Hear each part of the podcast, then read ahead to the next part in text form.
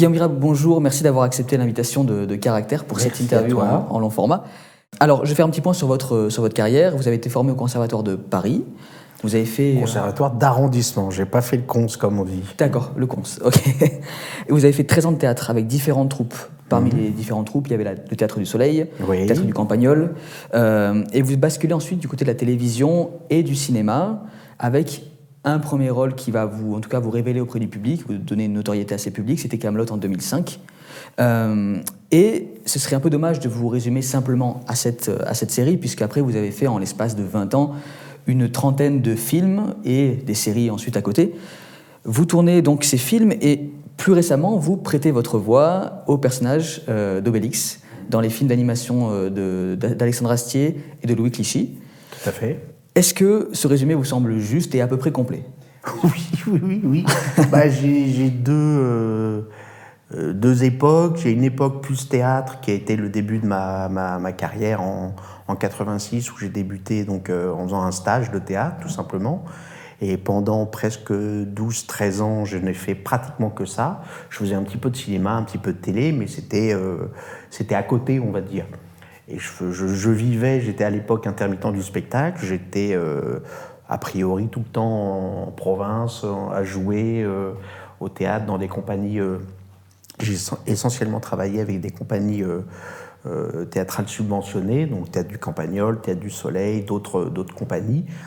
Et, après cette période-là de théâtre, donc de, de, 13 ans on va dire, à partir de 99, j'ai eu un peu un, un gros, un gros trou.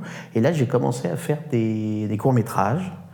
Enfin, j'en ai fait d'abord un, avec lequel j'ai eu un prix d'interprétation. Donc, c'était plutôt euh, inespéré et très agréable, toujours assez gratifiant quand même. Un rôle principal dans un court-métrage. Donc, ça, c'est un peu ma spécialité. J'ai des micro-rôles dans des longs-métrages et des rôles principaux dans, des, courts-métrages. c'est un peu une blague, mais ça a souvent été le cas. Voilà. Et puis, euh, et au même moment, effectivement, euh, enfin, dans les années 2000, Camelot est arrivé. Euh, cette série que, enfin, Alexandre Assier était assez connu, je crois, dans, dans, dans surtout à Lyon. Mais moi, quand j'ai passé le casting, je ne connaissais pas du tout Alexandre, je ne savais pas vraiment ce que j'allais faire. je l'ai compris au moment de passer le casting. C'était un personnage assez improbable et un casting assez improbable parce que parce que euh, pas de texte, très peu de texte, et un texte complètement euh, euh, saugrenu et, limite, limite débile, mais très drôle à faire, très drôle à improviser. Et voilà, donc à partir, enfin dans les années 2000, j'ai vraiment presque arrêté de faire du, enfin pas presque, je faisais plus de théâtre du tout, et fait plus de la télé, plus du, du cinéma, voilà. Et j'ai repris le théâtre un peu par hasard, par une par une fidélité d'un garçon qui s'appelle Benjamin Guillard, avec qui j'avais fait un court métrage plusieurs années auparavant, et qui m'a réengagé là en, août 2019 euh, euh, pour rejouer au théâtre dans la pièce Jo, euh, qu'on a joué en septembre, octobre, novembre 2019 et avec Didier Bourdon, Audrey Fleurot, qui est un vrai, un vrai boulevard on a joué euh, quatre mois au théâtre du gymnase. Voilà. Voilà, donc je suis passé en théâtre, je suis passé d'Ariane Mouchkine à, à 20 ans après, puisque je n'ai pas joué pendant 20 ans, ce qui est quand même très très très très long. Donc j'étais ravi de retrouver les planches d'une manière totalement différente, mais euh, c'est vraiment, on peut dire que c'est vraiment la particularité de ce métier-là, et, et le plaisir aussi quoi, de faire des choses très... Très diverses. Très diverses. Parce que n'est pas joué pendant 20 ans, qu'est-ce qui avait changé dans le théâtre que vous connaissiez? Ben, pas grand-chose. Euh, en plus, le théâtre du gymnase, qui est un très très beau vieux théâtre, donc j'ai retrouvé ce, ce, plaisir des, euh, des, euh, des, fauteuils rouges, des plateaux qui grincent, des coulisses pourries, des, des, vieilles choses.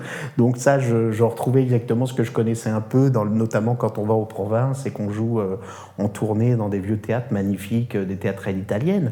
Ce qui avait changé après, évidemment, à part le lieu, je ne sais pas, parce que là, c'était qu'une expérience après 20 ans de théâtre. En plus, le Théâtre du Soleil, où j'avais terminé, on va dire, euh, euh, la, dernière, pièce que j'avais jouée en 99, Théâtre du Soleil est un théâtre particulier, qui est un immense théâtre à la cartoucherie de Vincennes, à la porte de Paris, dans le 12e arrondissement.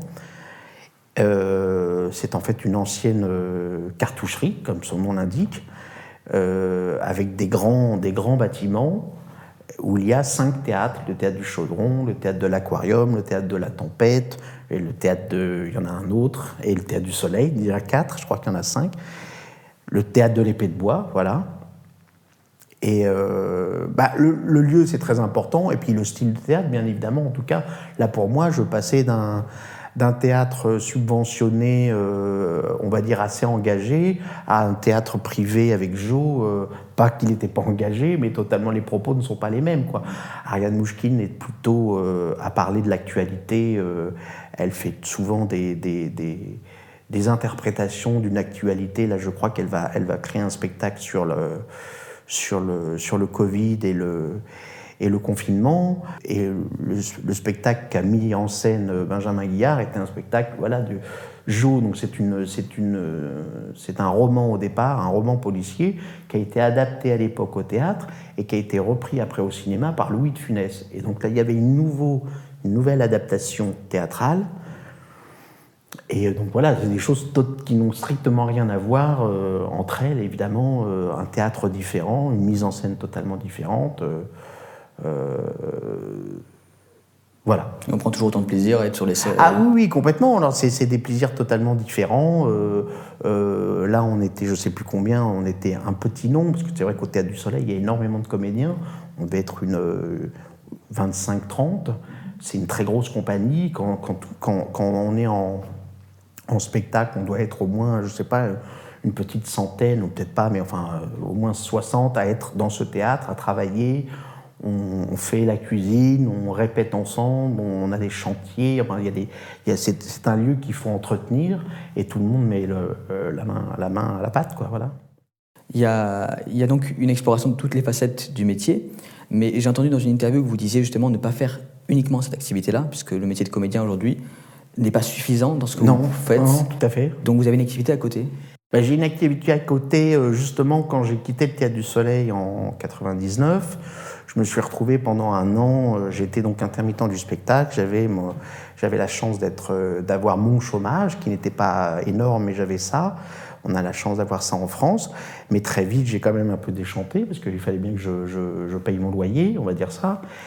Et euh, donc, j'ai trouvé un boulot. En fait, moi, j'ai un j'ai un BEP, euh, comme, comme diplôme, j'ai un BEP social. Donc en fait, depuis le début, j'ai toujours un peu voulu m'occuper de, des gens. Alors de quelle manière, je ne sais pas trop. Je voulais à l'époque être ce qu'on appelle, ce qui est très pompeux, animateur socio-culturel, ce, qui ce qui veut tout et rien dire. Mais c'était ça que je voulais faire au départ. Donc m'occuper des gens, alors que ce soit soit des, des enfants euh, handicapés, soit des enfants euh, très turbulents, enfin voilà.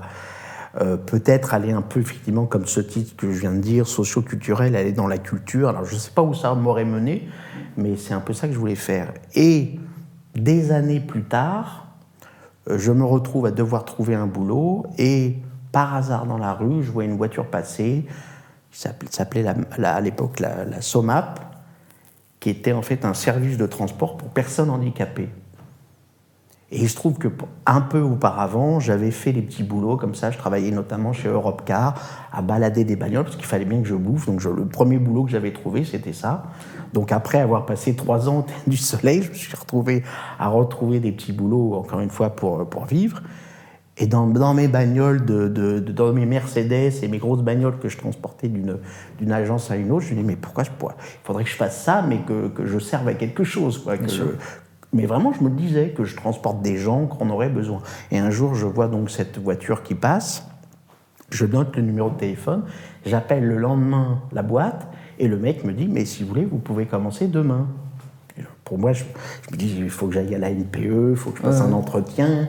Et en fait, comme j'étais... Euh, euh, parisien, que je connaissais bien Paris, que j'avais ce petit euh, diplôme euh, BEP, le mec m'a fait confiance et le lendemain je travaillais.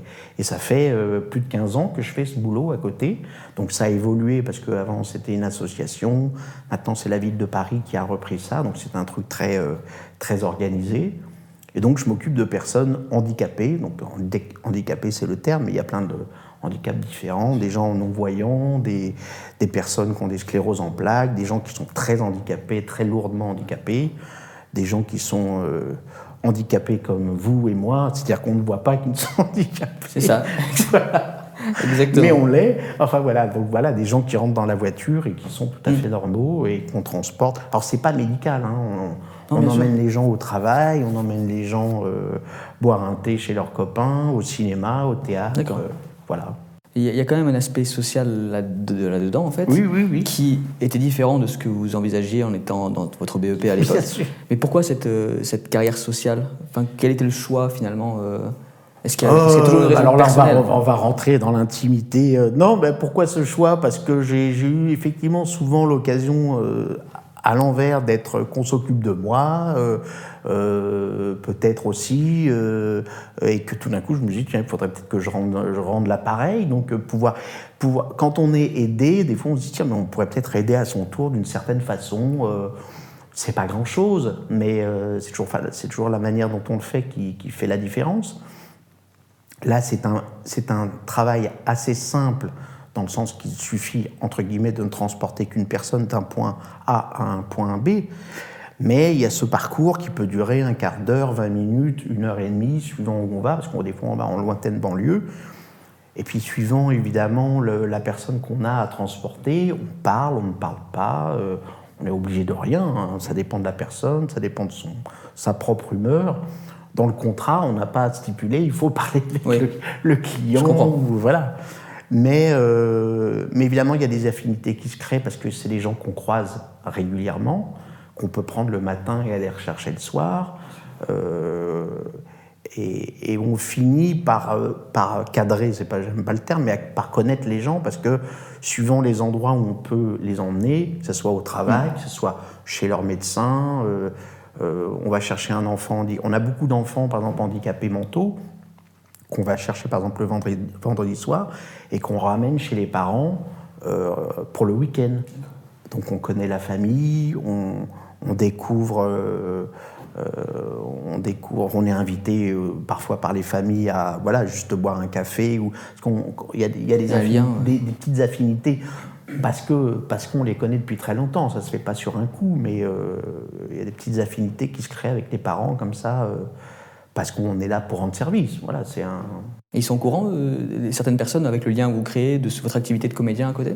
Non, non, non, ben, non. Moi, j'ai toujours une anecdote qui, qui, me, qui, qui, me, qui me touche beaucoup. C'est un, c'est un, un, client non voyant qui un jour rentre dans mon, mon véhicule, donc.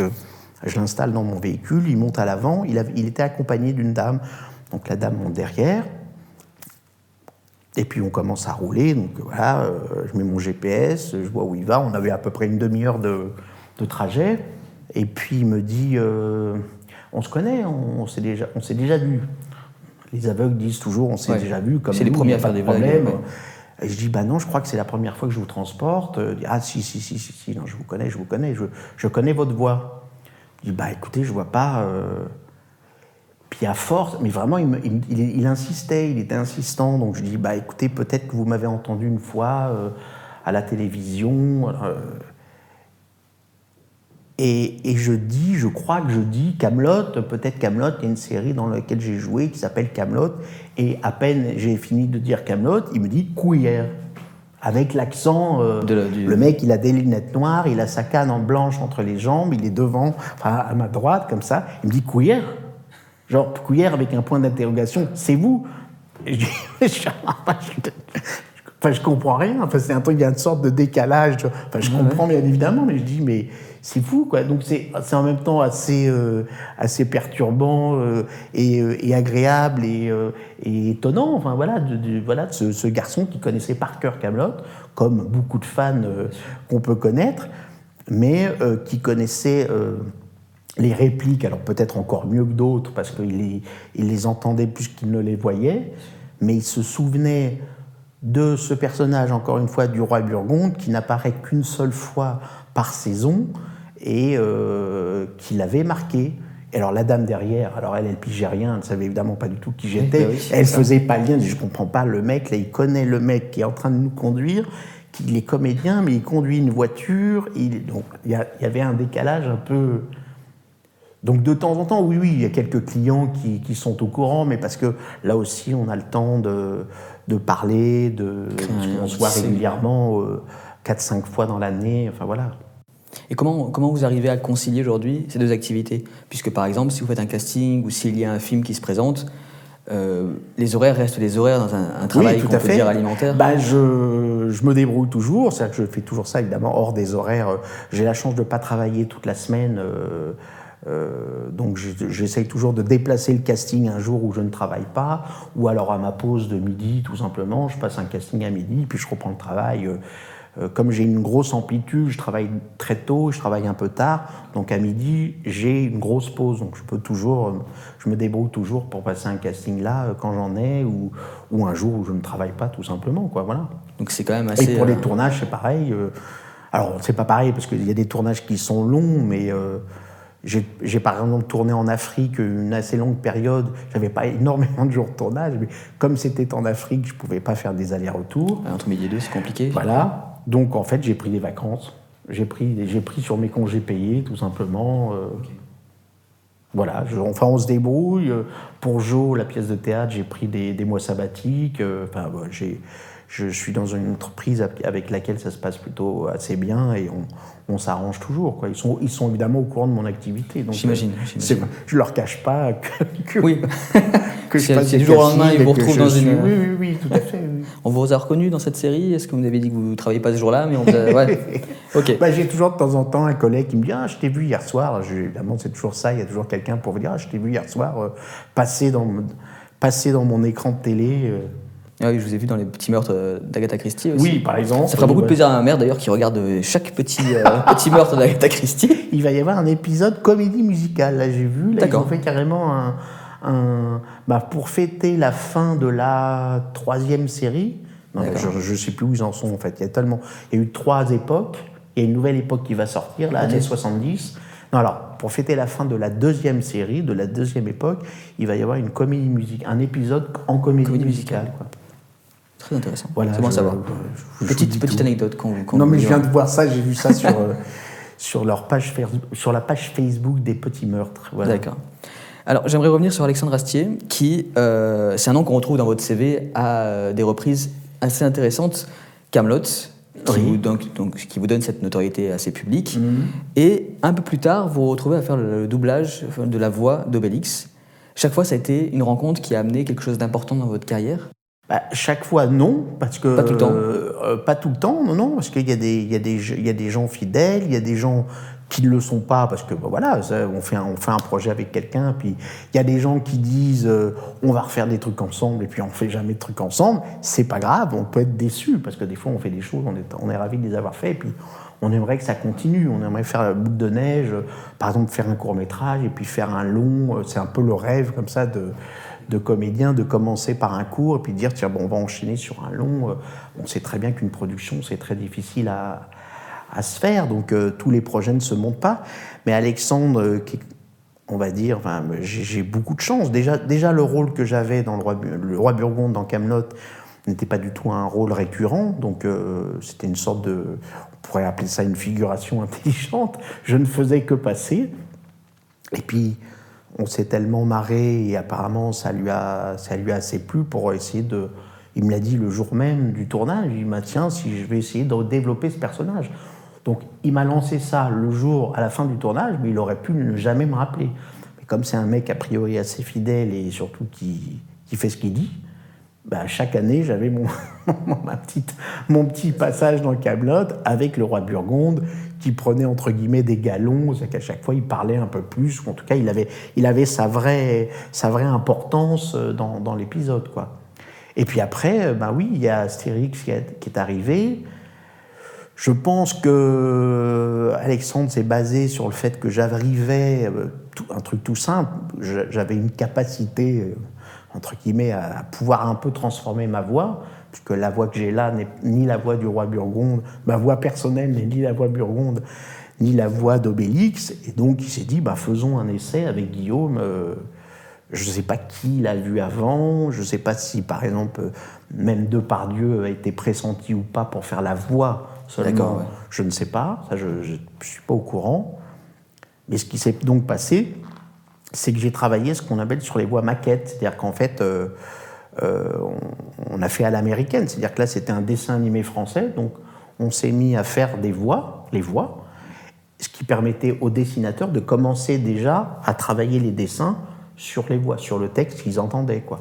Donc moi, pendant pratiquement euh, deux mois, alors c'était pas deux mois pleins, mais je sais pas combien, je me rappelle plus, sur une semaine pendant deux mois, j'ai travaillé Obélix, et ça m'a permis de commencer à trouver quelque chose, de travailler avec Alexandre. Et puis, euh, je ne sais pas combien de temps ça a mis, peut-être un mois, j'ai eu une validation, parce qu'il a fallu présenter le projet et ma voix à, à Uderzo, euh, qui dans un premier temps, je crois, a un peu tiqué, parce qu'évidemment, il n'entendait plus la voix c'est ça. L'avant-dernière voix qui était surtout la voix de, Tornade. Il y a eu Jacques Franz après Tornade, mais. Euh, et Jacques Morel avant ça encore. Qui Voilà, voilà. Donc c'est, moi, je les, je les écoute pas régulièrement, mais on, est, on a tous une voix assez différente. Oui on fait un, j'aime pas ce terme, mais on fait, moi j'ai fait quand même un copier-coller de, j'allais pas partir dans une voie euh, Il fallait sur ou... oui, ce serait pas logique. Donc c'est un exercice très très difficile hein, quand même, enfin très difficile où tout d'un coup on se dit, ben qu'est-ce que je vais faire avec ma propre voix? Je vais essayer de me rapprocher de ça, de ce qui existe. il faut être humble quand même, et en même temps on sait très bien que j'allais pas refaire la voix de Pierre Tornade qui est beaucoup plus grave, beaucoup plus chaleureuse. Donc il y a toujours des déçus, bien sûr, notamment des fans d'Astérix. C'est ça le truc, c'est qu'on passe après deux personnes qui sont assez emblématiques. Bah vous devez vous approprier votre bah, propre style. Ça ne doit pas être simple. Il y a un bah, héritage qui arrive euh, derrière. Euh. Mais il faut oublier. Enfin, genre, il faut surtout pas. Euh, moi, je me suis pas. Quand, quand je dis toujours Astérix. Quand, quand Alexandre Astier, quand Alexandre m'a proposé le rôle, je me suis pas empressé d'écouter toutes les voix d'Obélix. Je les connaissais déjà. Je savais je ne sais pas que je savais ce que je voulais faire, mais je, je savais dans quelle direction aller. Mais euh, je me suis presque empêché de pas trop écouter euh, ce qui existait pour pas faire du. Mais on peut pas s'en empêcher, on copie. C'est-à-dire que moi, les premières fois, les premiers essais, c'était ridicule. J'imitais, j'étais dans une sorte d'imitation. Et Alexandre me dit non, non, non, mais dégage, dégage un peu de ça, dégage-toi de, cette, de ces références-là. Bien sûr on a fait quelque chose d'un peu plus, euh, enfin pour moi, d'aller un peu plus de sobriété que ce que je pouvais faire au début, quoi. Voilà. Alors des fois, moi, à mon propre goût, des fois c'est un peu trop sobre. J'aurais préféré plus de, peut-être des fois plus de, de transformation dans la voix. Et puis, euh, mais bon, c'est pas, c'est pas moi à juger euh, sur le produit final, de toute façon, quoi. Comment c'était de, travailler avec Alexandre Astier? Quel tempérament il a? Comment il est en tant que votre patron? Parce que vous dites souvent que c'est mon patron. Alors ça, ça fait un truc très euh, officieux, mais officiel, pardon. Non, non, non, mais lui il m'appelle Monsieur Bria. Alors Monsieur Bria, bonjour. Alors je suis Monsieur Astier, bonjour. Euh, bah, c'est tout est très euh, logique, évident. Bah, c'est très agréable. Vraiment, c'est très très agréable. C'est-à-dire que euh, quand ça va pas, il vous dit pas ça va pas, il vous dit on va le refaire. Donc, il faut pas trop qu'il dise on va le refaire. Parce qu'à un moment, on a un doute quand même. On se dit peut-être que c'est vraiment très très mauvais. C'est plutôt bienveillant comme. Euh, oui, oui, c'est de toute façon très très bienveillant.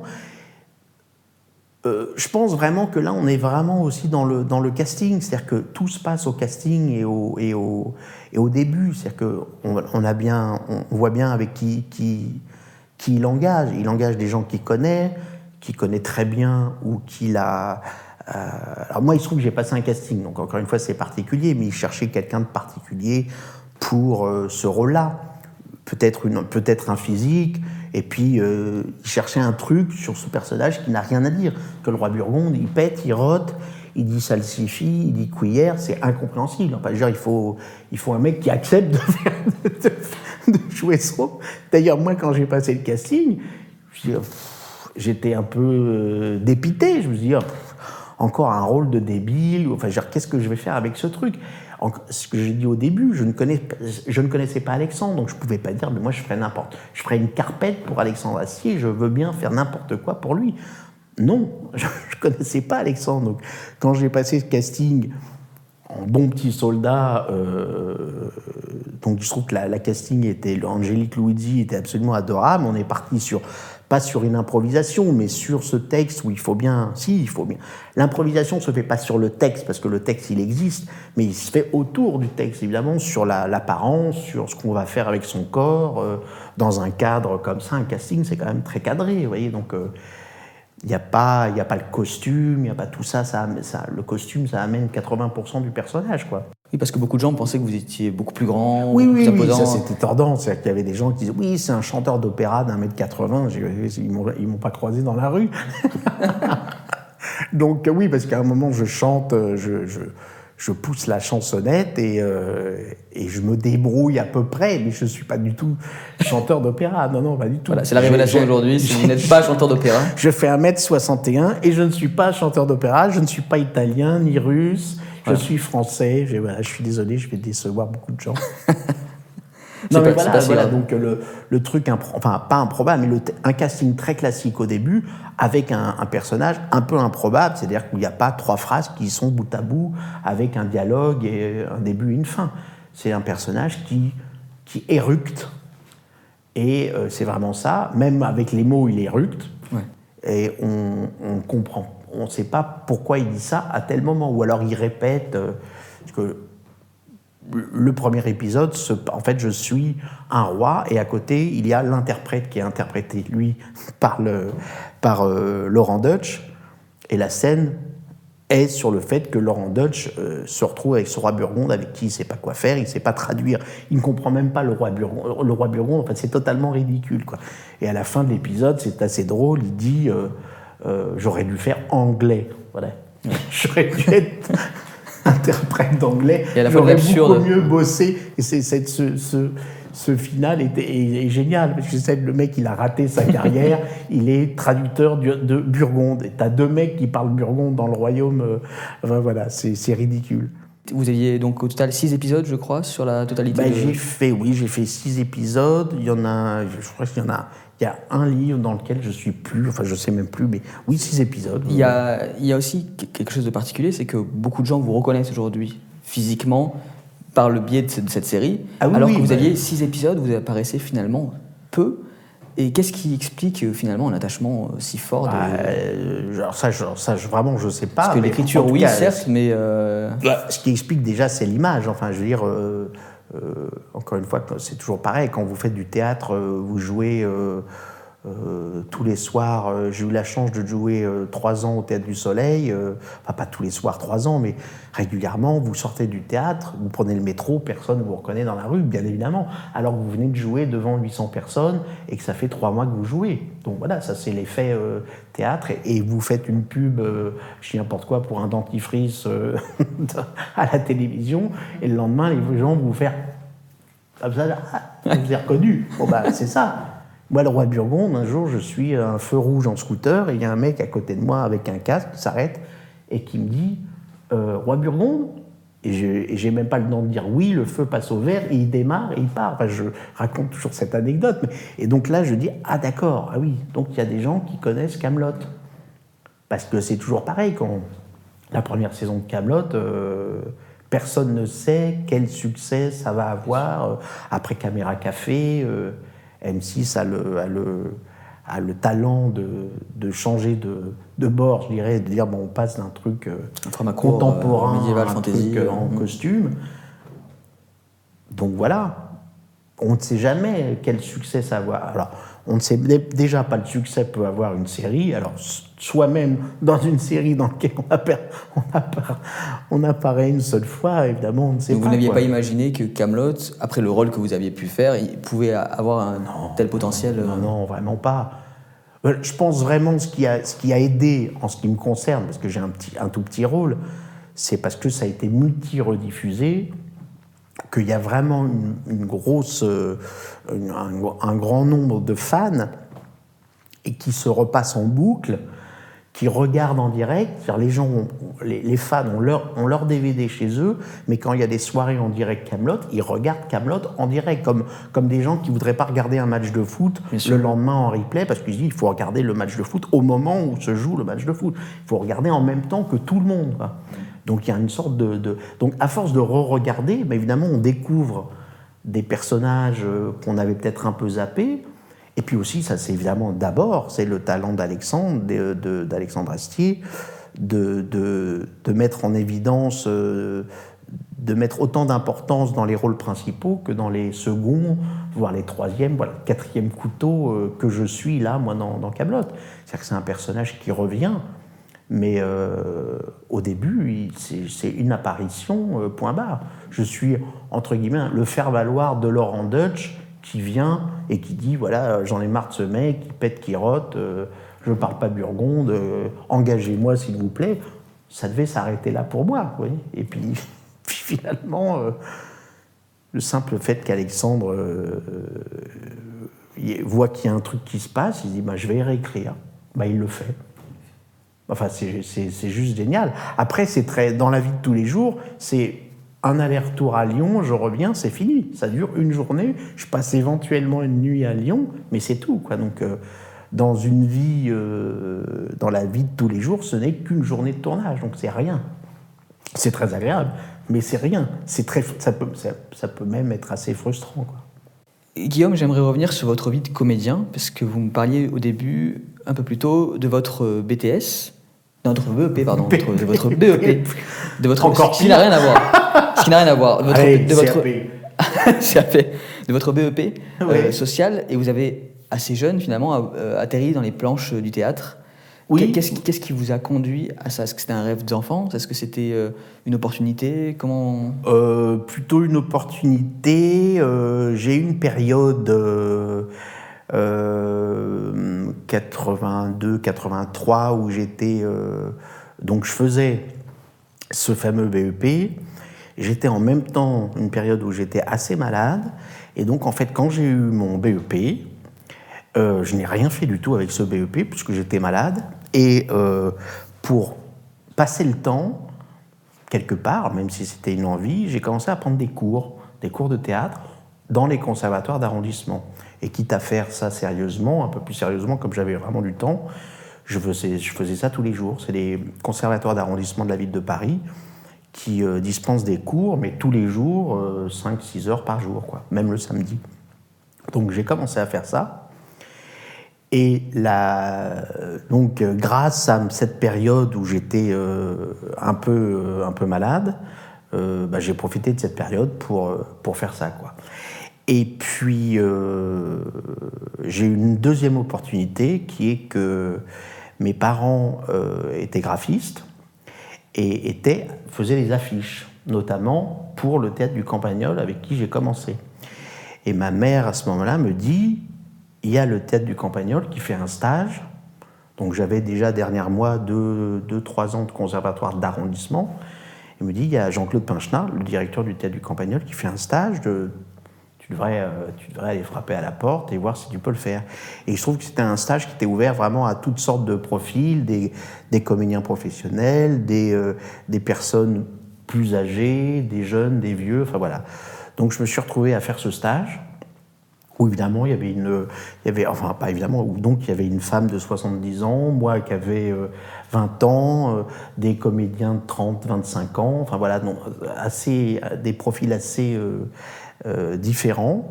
Et c'était pour faire une création d'un spectacle qui s'appelait Tapatoudi, qui, allait être joué qu'une seule fois. Et là, les hasards de la vie et du, il se trouve que donc dans ce dans cette troupe-là, euh, créée pour ce stage-là, il y avait donc des comédiens. Ces comédiens ont fait venir des castings euh, pour voir le spectacle. Et à l'époque, un casting qui s'appelle Jean Ramoulevrier m'a appelé euh, dans la semaine pour me dire est-ce que vous cherchez un agent? Moi, je ne cherchais pas du tout d'agent. je débutais dans la profession, je ne savais pas du tout comment ça se passait. M'a proposé de rencontrer un agent. J'ai rencontré cet agent qui s'appelait Christine Parra et là, ma carrière internationale a décollé. non, mais, non, mais c'est-à-dire que je, passais de rien à, euh, à au métier. C'est-à-dire tout d'un coup, il fallait que j'apprenne les, les, ficelles, entre guillemets. Voilà, d'avoir un agent qui vous fait passer, qui, qui, vous trouve des castings et qui. Euh, et, ça a marché assez vite. C'est-à-dire tout d'un coup. Euh, J'ai fait des films à droite à gauche. J'ai été, alors pour l'anecdote, je faisais partie, je ne sais plus en quelle année, des nominables, ça existe comme terme. Il y a les nominés, mais avant les nominés, il y a les nominables. Il y a quand même minable dans le terme. Oui, oui. Mais donc les nominables, c'est ceux qui n'ont pas été, pas été jusqu'au bout du truc, quoi. Mais donc, c'est-à-dire que moi, qui avais joué dans un film qui s'appelait L'amour, un, petit rôle, L'amour qui est un film, un des premiers films de Philippe Faucon, euh, dans lequel j'apparaissais, certes, j'avais un rôle, euh, on pouvait tout à fait me reconnaître, mais tout d'un coup, j'avais été repéré par les castings, par la profession, me disant, bah voilà, il y a, parmi d'autres évidemment, il y a Guillaume Bria, euh, voilà, il y a une, nouvelle tête dans, les, dans les jeunes comédiens, ben, on va le mettre sur la liste. Donc je faisais partie des nominables qui auraient pu être nominés pour être euh, dans la catégorie euh, nouveau talent, comme on appelle ça au César. Euh, jeune talent. Voilà. Donc ben, tout ça, ça s'est passé en quatre ans, vous voyez, enfin des choses comme mm. Donc tout d'un coup, vous passez pas de, pas de l'obscurité à la lumière, mais tout d'un coup, vous, faites un stage et puis et, vous passez les castings, et vous tournez, et vous travaillez surtout travailler, vous gagnez votre vie. Enfin, c'était, c'était assez inespéré pour moi. Donc, ma carrière de BEP euh, socio-culturel est passée complètement à l'as. Je n'ai jamais rien fait euh, avec, ce, avec ce diplôme, quoi. Et je suis tout de suite passé dans la case euh, théâtre, tournée, puisque donc le théâtre du Campagnol, avec qui j'ai fait ce stage, nous a engagés, moi et d'autres comédiens, euh, à faire une sorte de stage au long cours pendant un an dans cette compagnie qui est le théâtre du Campagnol. Donc euh, on a appris notre métier euh, d'une manière super confortable, en faisant plein de spectacles différents, des, petites, des, petites, des petits spectacles, ça s'appelait... Parce qu'à l'époque, le théâtre du Campagnol était au théâtre de, à la piscine de Châtenay-Malabry, qui est une ancienne piscine qui a été transformée en théâtre, un lieu assez, assez, assez magique. Et donc il y avait ce qu'on appelait les pédiluves, qui étaient des pédiluves là où on se trempe les pieds euh, avant de rentrer à la piscine, qui était une petite structure où on pouvait faire des petits spectacles. Et puis il y avait la grande salle où on jouait les grands spectacles. Voilà. Donc pendant pratiquement, je sais plus, je crois deux, deux trois ans, j'ai passé euh, ma vie là-bas, au théâtre du Campagnol, à faire plein de spectacles, à partir en tournée. Euh, ma compagne à l'époque était euh, costumière, donc on partait ensemble. Enfin, j'ai passé deux, trois années absolument magnifiques à tourner. et les choses s'enchaînaient d'une manière extrêmement logique. enfin, logique, inespérée, mais naturelle. enfin, logique, oui. C'est-à-dire tout d'un coup, on dit, bah, c'est logique je suis tellement bon comédien, c'est normal que je fasse plein de choses. Mais qu'est-ce qui, qu'est-ce qui, dans les yeux de votre mère, votre maman à l'époque, lui a dit mais il faudrait que, que tu passes ces castings-là. Qu'est-ce qui, euh, elle, a vu en vous un comédien? Est-ce que vous lisiez oh, bah, elle, a vu elle a vu sans doute le fait que je glandais peut-être un peu et que tout d'un coup, là, il y avait une opportunité tout d'un coup de faire un, un stage, enfin tout simplement de passer de la, du, du, comment dire, de de mes études de comédien, c'est-à-dire conservatoire, c'est-à-dire tout d'un coup apprendre des textes, travailler avec des copains, euh, travailler des textes, travailler des scènes, quoi.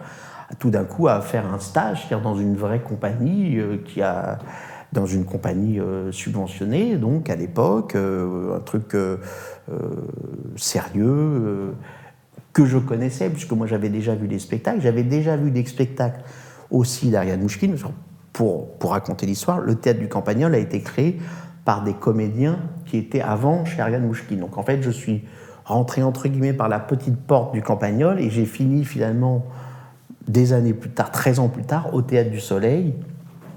Euh, je fais le lien ah entre les deux.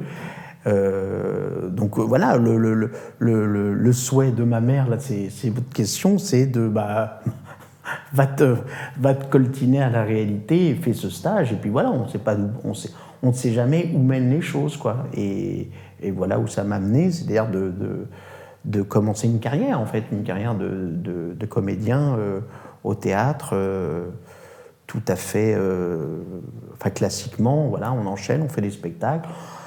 Puis les choses se font, oui, assez naturellement. Euh, autant elles se font moins naturellement maintenant pour moi, autant c'est plus galère, euh, voilà.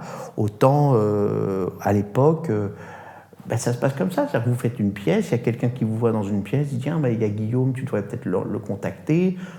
Vous passez une audition ou vous n'en passez pas parce qu'on vous a vu, on vous trouve bien, on vous engage. Enfin, voilà, les choses se font assez naturellement. Quoi. Avec beaucoup de chance, hein, beaucoup de chance. La chance, c'est partie des ah choses. Ah oui, euh, bah, enfin, la chance, tout d'un coup, ben, quand, vous ne faites pas grand-chose pour, euh, pour travailler et que ça vous tombe un peu tout cuit, euh, c'est vraiment énormément de chance. Quoi. Vraiment. C'est bien. Bah, D'avoir la chance et puis après le talent fait jouer le, reste. Bah, le talent, euh, oui, j'ai sans doute, évidemment, mais si on vous engage, c'est qu'a priori, on, cherche quelqu'un comme vous à ce moment-là, alors sans doute avec un peu de talent, mais en tout cas, euh, le, la chance, c'est les, les, rencontres, c'est comment se font les rencontres. Vous jouez, on vous voit, on vous dit, bah, lui, il serait très bien pour faire ce rôle-là. Euh, vous jouez avec quelqu'un, cette personne est metteur en scène aussi, ben vous engage après, ou six mois après, ou un an après, parce que vous avez joué avec elle, et dit, bah, Guillaume, il serait très bien pour le rôle. Et puis voilà, les choses se font comme ça, euh, assez naturellement, sans intermédiaire. Que les mmh. gens vous ont vu, et puis voilà. Il y, a une thématique forte dans, dans l'art, quel qu'il soit, c'est celle de l'ambition. Euh, peu importe l'âge, en fait, l'ambition, c'est ce qui va un peu nous porter, qui va nous amener à réaliser les projets dont on rêve ou qu'on n'imaginait pas forcément, sur des moments de, de challenge ou se challenge soi-même. Quelle, était votre ambition, votre ambition en démarrant en tant que comédien et comment, comment est-ce qu'elle a évolué? Est-ce qu'aujourd'hui il y a une sorte d'ambition mais différente dans le travail? Je crois que j'avais pas d'ambition, enfin, ou alors l'ambition, euh, l'ambition de m'amuser, enfin, m'amuser, c'est réduire tout ça, mais il se trouve qu'avant de commencer euh, de faire le conservatoire, tout ça, le, seul, la seule joie, ce qui me vient à l'esprit tout de suite, que j'avais eu euh, comme comédien, c'est de jouer euh, à l'école, de faire une pièce de théâtre. Et j'avais vraiment découvert la joie et le, truc. J'ai regardé, j'ai regardé l'autre jour un, extrait là, de Billy Elliot. Vous voyez le film de Billy Elliot, où il explique, il rate complètement son audition de danse là, et la dame le repêche un peu à la fin. Là, une des juges dit mais oh, pourquoi vous voulez faire ça? Enfin, c'est, la chair de poule et dit ben, je m'oublie et j'ai, l'impression d'être, euh, il y a de l'électricité. C'est-à-dire non seulement il s'oublie, mais en même temps, ça le, ça, le, ça le propulse, ça le met dans une sorte de, quatrième dimension, cinquième dimension, je sais pas comment dire. Bah, c'est un peu ça. C'est vrai, vrai, que c'est un truc un peu, un, peu, un peu bizarre, ce métier d'être d'être en même temps, il faut être totalement conscient de ce qu'on fait, et en même temps de... Bah, oui, d'être un peu quelqu'un d'autre, de s'oublier un peu, quoi. Et donc, euh, euh, c'est assez, euh, c'est un truc un peu, un peu spécial, magique, je sais pas. Et c'est vrai que la première fois que ça, s'est passé pour moi, c'était donc dans une, à l'école où je faisais un personnage qui était, j'ai joué le chapeau de paille d'Italie, qui est une pièce de la biche où je faisais un beau-père, donc j'avais absolument pas l'âge du rôle, où je disais euh, mon gendre tout est rompu. Enfin, c'est l'histoire de chapeau de paille d'Italie, le chapeau de la mariée qui est perdu. Enfin, c'est une pièce absolument euh, tordante. Et donc ce plaisir-là, je l'avais déjà eu. Donc tout d'un coup, c'est pour ça que je, reviens à l'ambition, pardon, c'est la question. Je n'avais pas une ambition de vouloir continuer. J'avais une ambition classique de trouver un métier, de faire un BEP, de rater mes études, de pas faire le bac, de dire, bon voilà, qu'est-ce que je vais faire dans mon, envie, mon ambition, comme tout le monde, quand on est ado, c'est de se dire, qu'est-ce que je vais faire dans la vie? En oubliant le théâtre, du coup?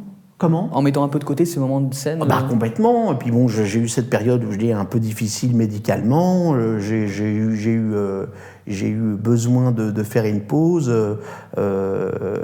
et alors bon, je ne vais pas en faire de secret. D'ailleurs, c'est intéressant d'en parler. Mais j'ai été, en fait, j'ai eu, j'ai eu le problème rénal depuis que j'étais petit. Et mon frère, j'en parle assez rarement, mon frère m'a donné un rein à ce moment-là. Voilà, donc c'est la partie intime du de l'interview, mais à un moment, été un événement quand même assez, euh, assez énorme dans ma vie. En 86, mon frère m'a donné un rein.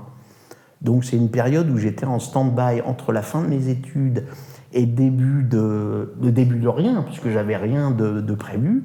Et cette période-là où j'ai eu euh, un an et demi de, où j'ai passé un an et demi en dialyse, donc avant de pouvoir être greffé, j'ai été en dialyse et pendant cette période, je prenais des cours de, théâtre que j'étais crevé, donc le seul truc que je pouvais faire, c'est d'aller, de m'asseoir dans un fauteuil, de regarder les, collègues et les, copains passer des scènes, et moi moi-même de travailler. Et donc j'ai enchaîné comme ça. J'ai eu cette chance de, cette chance exceptionnelle que mon frère me donne un rein, qui est un truc très très rare. Ça fait 30 ans que j'ai que j'ai ce rein, que ce don a été fait, ce don absolument magnifique, et et, euh, et, donc, euh, et tout est tout s'est enchaîné, c'est une période assez dure, assez difficile. Enfin voilà, médicalement, tout est arrivé, euh, tout s'est transformé, enfin comme un comme un comme un, comme un rêve, le boulot. Euh, c'est en 86 que vous démarrez. Le premier travail. Oui, oui, oui. J'ai été moi greffé en 86 et 86-87. Tout s'est enchaîné d'une manière extrêmement euh, enfin comme dans un rêve quoi. Euh, tout positif a pris la place du ah négatif. Oui, oui, oui, euh, première paye, premier amour, premier, premier boulot, enfin tout, tout me tombait dessus d'une manière extrêmement simple. Sans, sans, rien attendre vraiment et sans, sans aucune ambition justement genre sans me dire il faut, il faut que je fasse ce métier je vais le faire je vais tout faire pour mm. donc une chance vraiment énorme après une malchance mais Enfin, une malchance, non. Là, en tout cas, la greffe, non, c'est pas du tout une malchance, évidemment. Mais une période difficile de maladie, comme ça, bon, voilà, ça arrive, hein, mais une histoire qui, s'est extrêmement bien terminée. Tant mieux. Puis ça a permis de continuer votre carrière ensuite et de continuer votre passion, finalement. Oui, oui, oui. ça n'a absolument jamais euh, euh, empêché quoi que ce soit. Euh, mais c'est vrai que j'en parle, j'en parle rarement, mais là, comme c'est vraiment sur, sur cette période-là, voilà, je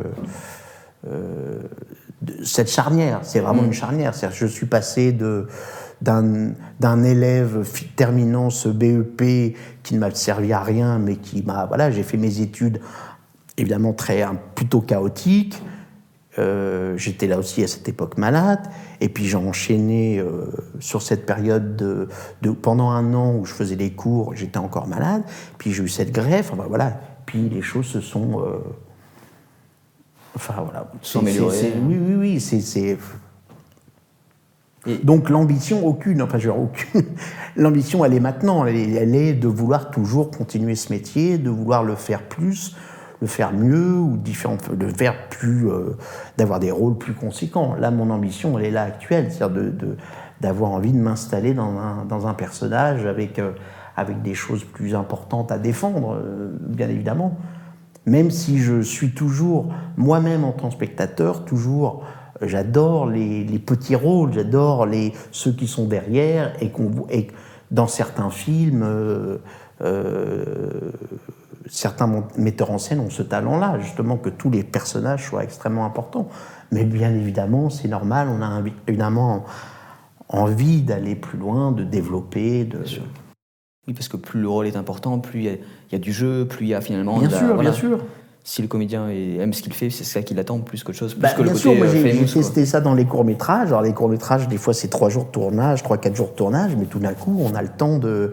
On est content de revenir le lendemain, puis sur le lendemain, et de retrouver son personnage et de se dire, ben voilà, on va développer ça. Enfin, il y a une partition qu'on peut, qu'on peut euh, partager et, développer avec le, le réalisateur, quoi.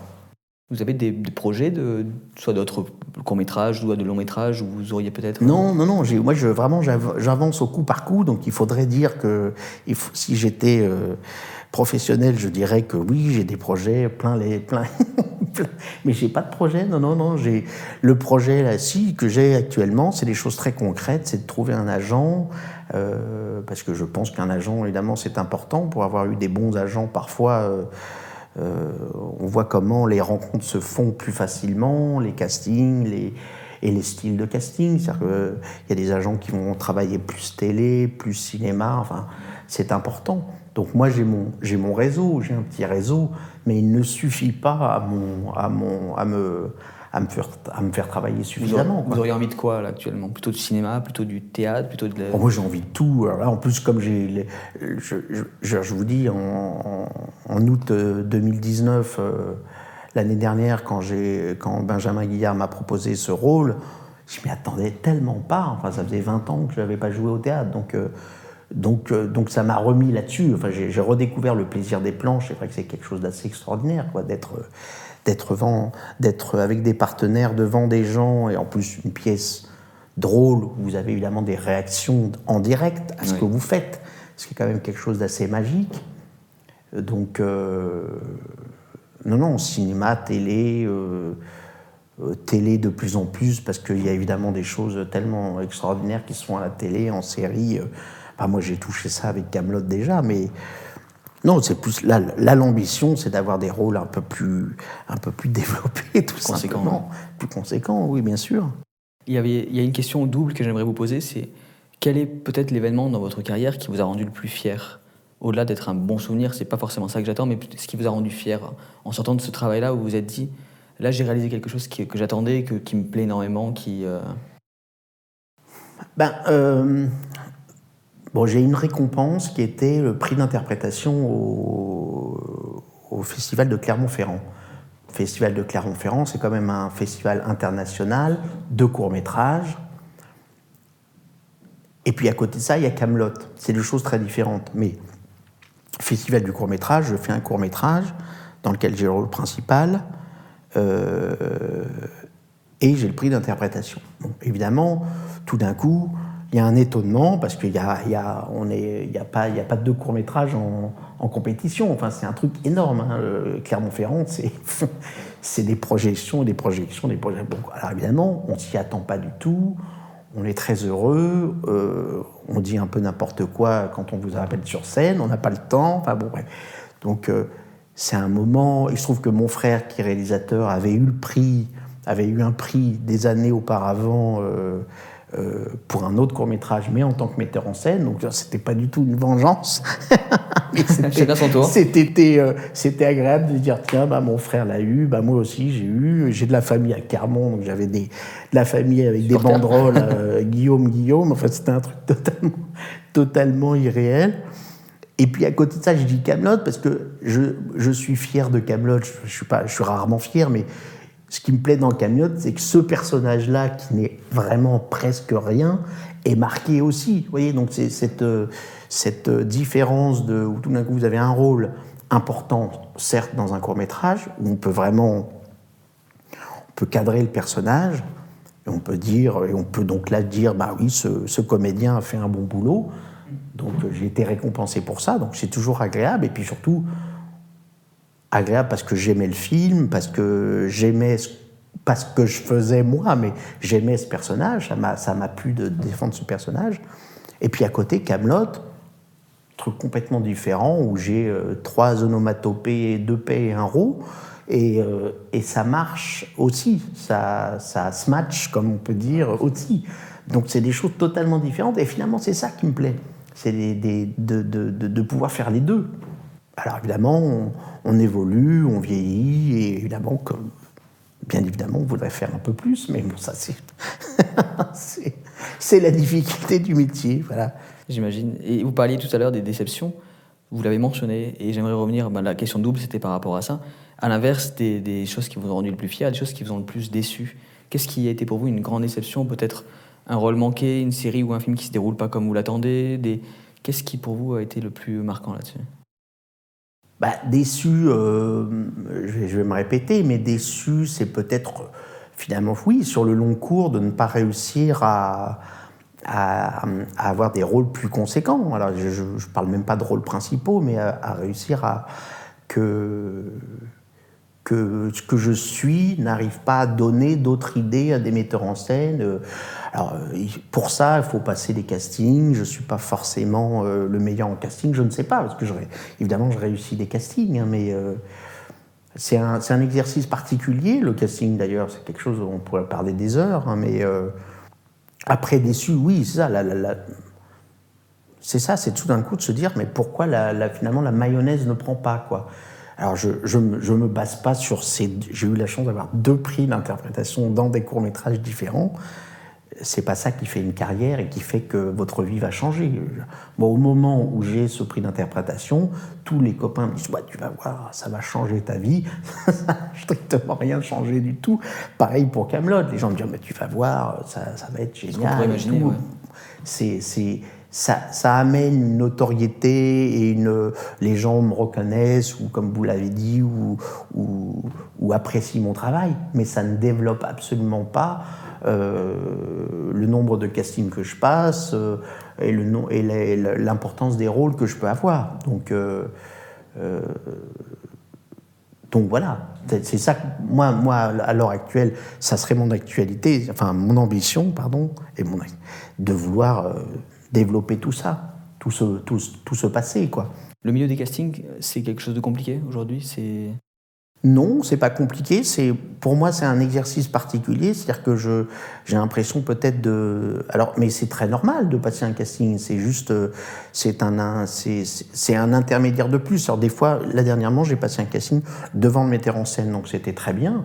Euh, et en même temps, j'adore passer des, certains castings avec certains castings qui sont euh, qui sont formidables, des castings des, hommes ou des femmes, peu importe, mais c'est l'exercice lui-même qui peut-être me, me alors je sais pas du tout un truc de compétition parce que je sais bien qu'il y a que avant moi ou derrière moi, il y aura trois autres gars qui vont passer le casting, euh, un blond, un grand, euh, enfin peu, peu importe. Donc euh, ça, c'est pas la, la, problématique de la compétition, c'est plus de moi à moi peut-être par rapport au fait qu'il faut, il faut convaincre. Voilà.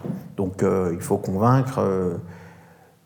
Et d'ailleurs, je me, débarrasse, une fois que le, le, casting est passé, je suis complètement débarrassé d'une inquiétude ou quoi que ce soit, parce que je me dis, bah, si je l'ai, tant mieux, si je ne l'ai pas, tant pis. Évidemment, des fois, je ne l'ai pas et je suis déçu de ne pas l'avoir eu. Camelot, si on m'avait dit, vous n'avez pas pris, c'était débile. J'aurais peut-être pas été déçu du tout, parce que je me dis, bon, ce rôle était un peu étrange. Évidemment, maintenant, je suis absolument ravi d'avoir été engagé. Mais euh, voilà, c'est très, c'est très spécial. Quoi. On vous appelle, est-ce que, est-ce que mardi tu peux passer le casting Je dis ah oui, oui, alors il faut prendre son texte rapidement. Euh, c'est intéressant, plus ou, moins, plus ou moins intéressant ou non. Enfin, c'est assez aléatoire. Quoi. Hmm. Facteur chance, comme vous disiez souvent, qui, qui joue. Pardon? Le facteur chance qui joue. Ah, le facteur chance. Euh, et puis des fois, enfin, genre, moi, ça m'est jamais arrivé, mais genre, si demain on me disait, ben y a tel metteur en scène te propose tel rôle, bah, j'aurais tendance à dire, mais je, je m'en fous de, ce que je fais dans, dans, le film, je le fais. Je, quel, quel, que soit le rôle, je veux tourner avec ce, ce metteur en scène. Donc, euh, enfin, vous voyez, c'est. Et j'aimerais alors terminer, évidemment, parce que si je ne la pose pas cette question, vous savez ce qui peut m'arriver? Peut-être quelque chose de très très grave. Le film Camelot. Oui. On y est à maintenant un mois de la sortie, un peu, plus, un peu plus d'un mois. Paraît-il. Paraît si c'est pas encore décalé. Paraît-il. Alors, la question, c'est on vous voit crédité dans pas mal de, sites un peu officiels, type IMDB, Allociné, Wikipédia éventuellement. C'est assez fou. On entend dans le teaser une réplique qui est celle du, du roi Burgonde dans, votre, dans le rôle de la série, le fameux Trupaskaya. Et donc, ça sous-entend que vous allez faire partie du film. En tout cas, c'est ce que les fans supposent. Où est-ce qu'on en est? Qu'est-ce qui fait?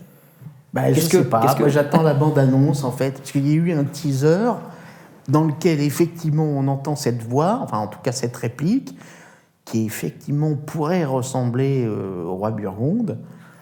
Alors, je sais pas, peut-être qu'il y a un personnage qui a été créé, qui crie ça à un moment dans le film, je sais pas. Je suis... on, est, on est tous très impatients de voir le film, les comédiens eux-mêmes, donc euh, pour savoir qui joue dedans. Bon, je sais qu'il y a Sting qui joue dedans, qui est quand même pas rien. C'est pas rien. C'est une sacrée pointure. Ouais. Et euh, mais euh, voilà, non, non. Mais c'est fou, c'est qu'en fait, c'est ça, on attend, avant même d'attendre le film, on attend la bande-annonce. Donc c'est ça, il y a eu le teaser et maintenant il va y avoir une bande-annonce. Donc on est censé, dans la bande-annonce, peut-être découvrir quelque chose d'un peu plus important, donc peut-être d'autres personnages. Comme vous avez pu voir, il y a eu une multitude de personnes qui ont fait des analyses, qui ont essayé de décrypter. Alors, qui est le personnage qu'on voit de dos dans le teaser qui monte à la tour? Serait-ce le roi Arthur avec sa cape, machin? Après, on retrouve la même chevelure de dos. Ah non, mais ça serait plutôt Guillaume Gallienne. Enfin, c'est tout ça qui est assez Les théories. Euh. Voilà, mais en même temps, c'est assez passionnant quand on est impatient de savoir ce qui, qu'est-ce que, de quoi ça va retourner. Mais on ne sait rien. Enfin, Alexandre est très, est très secret pour de, pour de bonnes ou mauvaises raisons, je ne sais pas. Mais en tout cas, euh, moi-même, je ne sais pas si je suis dans le film. Enfin, je peux pas. C'est technique quand même, c'est un beau jeu. Voilà, c'est se dire que vous avez peut-être dans ce film-là, mais que vous ne le savez dans pas. Le film, mais je ne savais pas que j'étais. Contre votre volonté, quoi. Bon, on le découvrira ensemble, du coup. Voilà. Ben oui, mais j'espère que dans la bande-annonce, je vais peut-être me voir, je ne sais pas du tout. Ou alors quelqu'un qui a ah votre Je suis dans le film, bah, c'est dingue. Ou un sosie, peut-être Quelqu'un qui vous un ressemblerait ou un, autre, un autre gros burgonde, euh, je ne sais pas, d'un mètre 61, chanteur d'opéra. Et... c'est ça. Bon, en tout cas, euh, Guillaume Ria, merci d'avoir bah, pris le temps de, venir ici pour, pour une heure euh, complète. Et puis, je vous dis peut-être à très vite dans le, dans le fameux, à très vite, Au mois de novembre, sans doute, on en saura plus, j'espère. Merci beaucoup. Merci.